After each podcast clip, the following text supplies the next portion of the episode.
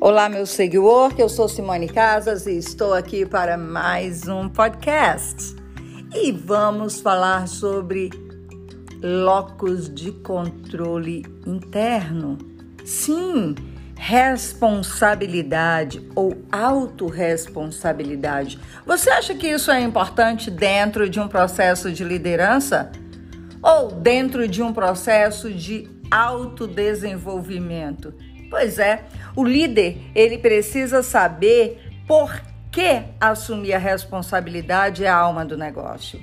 E existe um estudo, um estudo muito interessante feito por Julian Rotter e diz que o locus de controle interno ou locus de controle é a expectativa do indivíduo sobre a medida em que os seus reforçamentos se encontram sobre o controle interno ou externo.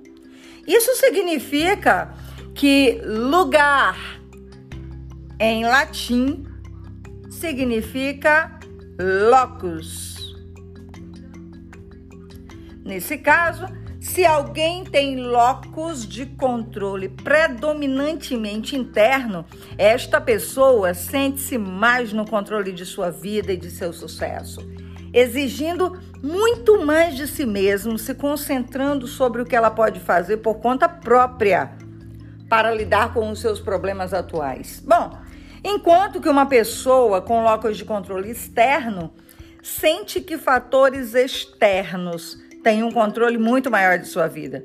Por isso, exigem muito mais dos outros, têm uma, uma dependência muito maior emocional e funcional, e estas pessoas são muito mais afetadas por críticas e elogio. O estudo de Rotter, ele explica como que a percepção das pessoas acerca dos sucessos e fracassos os afetam. Isso significa dizer que a autorresponsabilidade é importante, não só para o líder, mas para todas as pessoas. Por quê?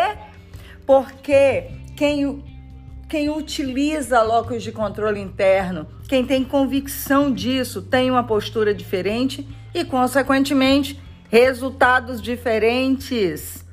Bom, esta pessoa, ela não é vítima de si mesma o tempo inteiro. Esta pessoa não fica dependendo das coisas externas. A autorresponsabilidade, gente, gera confiança, gera respeito, gera empoderamento. Pessoas que têm autorresponsabilidade não vivem no automático.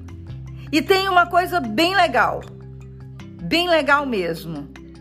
Quando você tem autorresponsabilidade, você se sente honrado em resolver, em organizar o que de fato pertence a você, o que cabe a você. E isso é bem interessante. Bom, como as habilidades do futuro não são técnicas e sim comportamentais, busque desenvolver mais autorresponsabilidades Tome consciência de quem você é e o que cabe a você decidir, resolver e seja comprometido com isso. Porque isso vai te dar uma maior responsabilidade, respeito, autofidelidade e principalmente um empoderamento sobrenatural. Valeu? Let's go para action now!